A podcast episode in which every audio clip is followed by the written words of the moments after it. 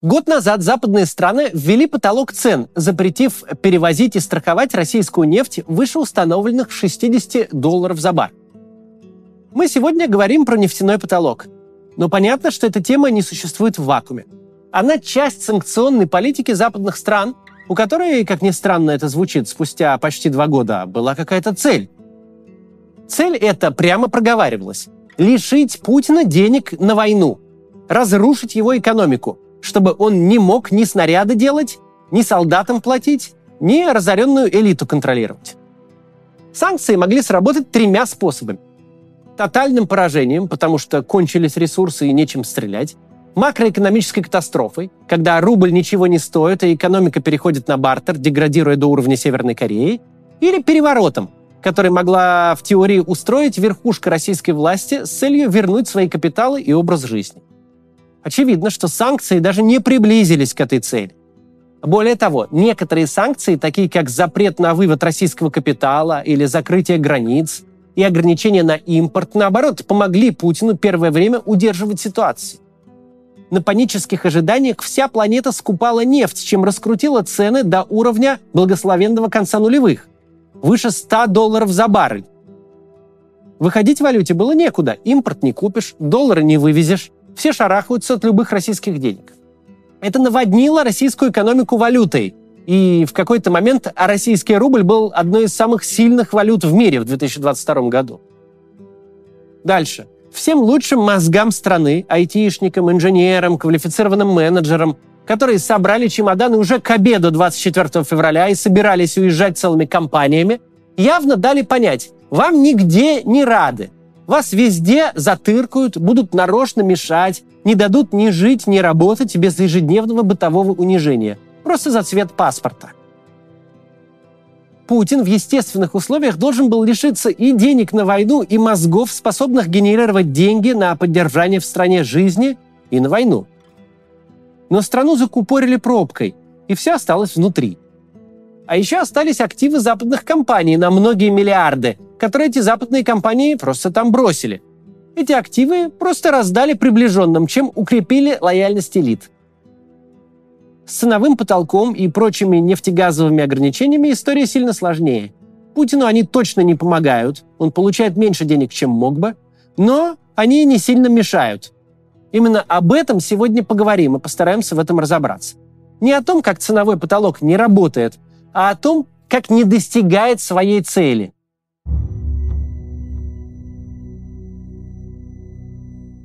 Для начала обратимся к определяющему весь нефтяной рынок позднесоветскому мифу.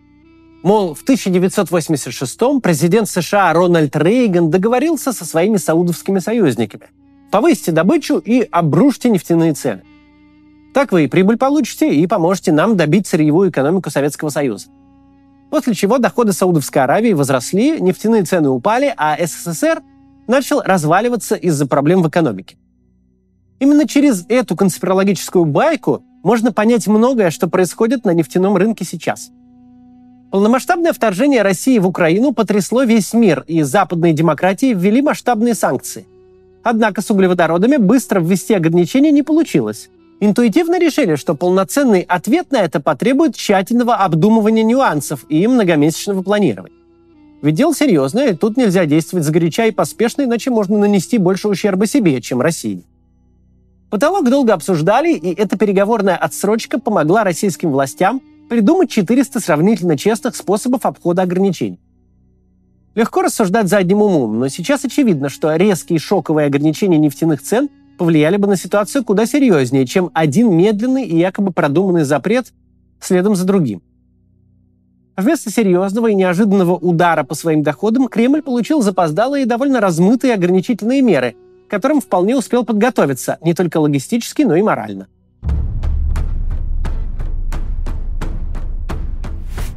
Первым решением, как обойти потолок цен на нефть, стало самое грубое и эффективное. Кремль массово скупил старые нефтяные танкеры, которые готовы работать в серую и отключать транспондеры, чтобы уходить от западного отслеживания и контроля. Даже если такой танкер поймают, а связанные с ним компании накажут, то невелика потеря – на момент проблем теневое судно свою задачу уже выполнит. Издание Bloomberg пишет, что теневой флот перевез в этом году около половины российской нефти. Это большая дыра в санкционном плане. Понятно, что Россия все это дело существенно навредила. Можно, например, попробовать остановиться и оценить новую реальность.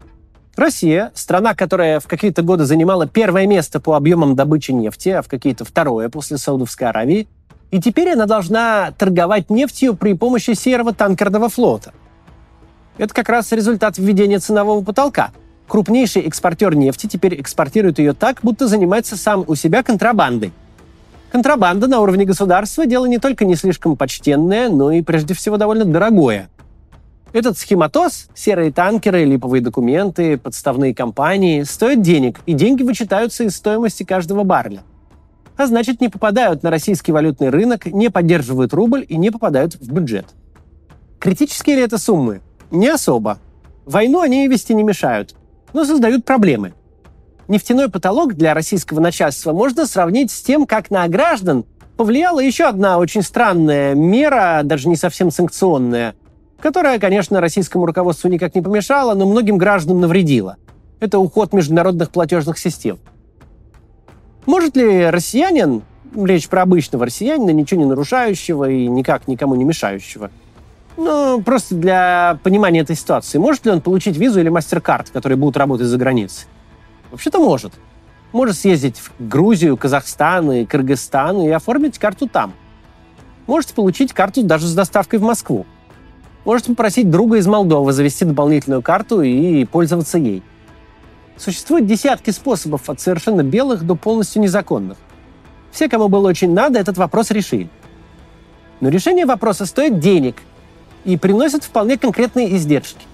Вы должны куда-то лететь, должны пользоваться только теми банками, которые без проблем работают с русскими клиентами, терпеть их фокусы – должны быть готовы к блокировкам, должны смириться с очень непривлекательным курсом конвертации как на входе, так и на выходе. Если взять вашу годовую выписку условного армянского юнибанка, то можно будет очень точно посчитать, сколько вы заплатили лишних денег по сравнению с тем, сколько бы вы заплатили, пользуясь такой же карточкой Тинькофф с теми же тратами и оборотом. Критично ли это? Нет. Смогли бы вы позволить себе больше, пользуясь российской картой виза? Да, и это все, да, навредило российским гражданам. И вот точно так же произошло с российским начальством от введения потолка цен на нефть. Без потолка оно получило бы больше денег. Но потолок этот не имел обрушающего влияния на российскую экономику.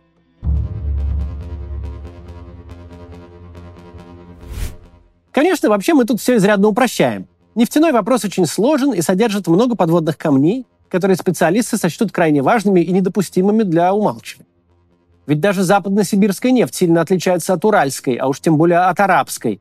И совсем по иной технологии работает сланцевая добыча в США. Одно лишь обсуждение влияния новороссийского нефтяного порта займет часы, а на изучение арабских петрократий не хватит и жизни. Все это важно, но для доступности придется многое опустить, ведь если обговаривать все детали, то видео продлится дольше, чем западные страны обсуждали потолок цен на нефть.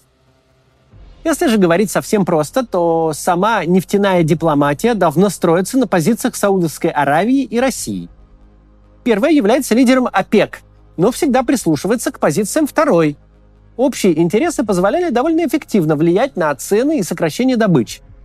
Исключая редкие приколы от Игоря Сечина, Россия не давала ОПЕК много поводов сожалеть о сотрудничестве. Поэтому введение ценового потолка дипломатически очень навредила позициям США и их союзников. Логика нефтяных стран понятна. Ведь если вчера можно односторонне заморозить российские резервы, а сегодня ограничивать доходы России ценовым потолком, то завтра ведь можно то же самое сделать и с другими. Петрократии ведь тоже есть за что наказать по западным понятиям. Там в некоторых местах с правами человека дела существенно хуже обстоят, чем в России. В той же Саудовской Аравии, например. ОПЕК из введенного потолка сделал определенные выводы и весь год находился на короткой ноге с Россией, совместно влияя на добычу и цены, а западным партнерам стал доверять меньше. Российские нефтяные дипломаты проявили себя не хуже системных либералов из финансово-экономического блока. Ни одной Набиулиной жива российская экономика. Но как петрократии могут доверять США, если вчера Трамп обещал наводнить рынок дешевой нефтью, а сегодня Байден заявляет обратное – Сложно предугадать, реальное ли это предвыборное обещание или просто популизм, играющий на беспокойности американцев ценами на бензин. Страны ОПЕК по своей ресурсной логике решают, что лучше слушать тех, чьи рыночные интересы совпадают с твоими. И теперь мы видим, каким результатам это привело.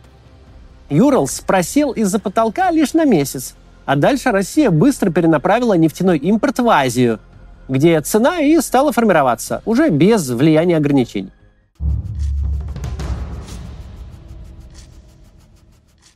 Разворот российского рынка на Китай действительно произошел, а в нефтяном плане России очень помогла Индия. И теперь уже крупнейшие издания пишут, что сами европейские трейдеры начали свободно через Азию делать то, что сами себе запретили. Ты можешь строго наказать неправильную российскую нефть, но что помешает Индии смешать ее с другой и выдавать за правильную нероссийскую? Весь год российские танкеры выходили из Новороссийска, проплывали по Суэцкому каналу и выходили на индийский рынок. Весь год российская нефть была под запретом, но если э, переработать ее в нефтепродукты, то становилась уже не под запретом. Весь год компаниям было запрещено работать с Юралс дороже 60 долларов. Но на деле бюрократам хватало письменного подтверждения, что якобы эта нефть была куплена ниже нужного порога. Поэтому лучше всего итоги нефтяного лимита отражает вот эта новость, где говорится, что в военное время 74 может оказаться ниже 60. Конечно, можно объяснить действия США и Евросоюза нежеланием лишать Россию всего экспорта, ведь это привело бы к дефициту и удорожанию барреля по всему миру. Но в таком случае, а ради чего вообще все это делалось? Что обсуждали-то весь прошлый год? Нефтяной потолок не привел к желаемым и планируемым результатам. Реформу очень долго продумывали, но выходит, что не смогли продумать почти ничего. План оказался как решето – Теперь российским властям приходится беспокоиться о сокращении добычи, налогообложении собственных экспортеров и переговорах с ОПЕК+. Единственное, о чем они не очень-то волнуются, это о нефтяном лимите, который год назад был призван всех их сурово наказать.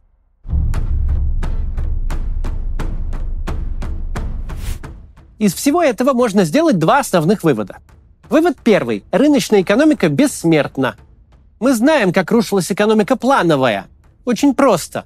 Упали цены на нефть, Советскому Союзу стало нечем платить за импорт продовольствия, и еда, которой и без того было немного, закончилась в стране полностью. А еще закончились все производственные цепочки, зависимые от импорта. За ними те, кто от этих цепочек зависел, и все государственное планирование разлетелось на куски, а именно оно и было экономикой СССР. Так была устроена тогда жизнь. Если государство не привезло хлеб в магазин, то там хлеба не будет, и вы будете голодать. Рыночная экономика – это 8 миллиардов разных людей, которые начинают создавать спрос на товары и услуги еще до того, как родились. По большому счету, все только тем и заняты, что обслуживают потребности друг друга. Государство тратит целые проценты бюджетов на борьбу с наркотрафиком, например, но его цепочки работают бесперебойно – Государства строят мощные стены вокруг тюрем, насыщают их охраной и досматривают на входе каждого. Но рыночная экономика работает и в тюрьмах. Даже в тюрьме, имея деньги, вы можете раздобыть почти что угодно. Рыночная экономика работает даже в КНДР, работает в мирное время и работает на войне. Она всегда работает. Нет такой стены, которая разделит продавца и покупателя. От конных монголов можно было отгородиться стеной – от встречного потока денег и товаров нет. Тем более невозможно даже задуматься о том, чтобы такой стеной обнести целую страну, да еще такую большую и важную, как Россия. К тому же государству с рыночной экономикой не приходится ломать голову, где бы ему достать запчасти для импортных станков, как бы купить iPhone и как за все это заплатить по-тихому. Занимайся всем этим государство, Россия не продержалась бы и полгода. Все бы встало, как в конце 80-х. Но сейчас любой из вопросов обхода санкций решает каждый конкретный предприниматель и каждый конкретный потребитель в индивидуальном порядке. Не потому, что так партия приказала, а потому что если ты не найдешь способ поддерживать свой автопарк, дата-центр, свой металлургический комбинат в исправном состоянии, ты вылетишь в трубу. Тебя не проработают на собрании трудового коллектива и не снимут с должности. Просто у тебя не станет бизнеса. В рыночной экономике не может быть общей на всех проблемы, которую надо решать централизованно, а не решишь, будет общая секир-башка. Россия – это 140 с чем-то миллионов индивидуальных проблем. Как купить, как продать, чем заплатить, где найти. Каждая из этих проблем решается. Рыночная экономика может деградировать, Но рухнуть рыночная экономика не может. Из первого вывода следует второй. Если кто-то думал, что у стран Запада есть стоп-кран от российской экономики и государства, то его нет. Нет никакой внешней силы, которая за нас сменит президента на более адекватного и построит страну искомого качества. На самом деле нет и никого, кому это было бы нужно вообще. Придется все делать самим. Это наша страна. И как бы не хотелось какой-то внешней помощи, но справляться с теми проблемами, которые у нас есть, это только наша задача и наша ответственность. Помощи ждать неоткуда, она не придет. Что-то исправить можем только мы сами. До завтра. Приглашаем вас на театрализованное представление Максима Каца. Закулисная жизнь канала, запись ежедневного ролика, общение с залом. Тель-Авив, Франкфурт, Цюрих, Париж, Рига, Таллин, Милан, Барселона, Варшава, Лиссабон, Вильнюс, Хельсинки. Билеты на сайте maximkatz.com.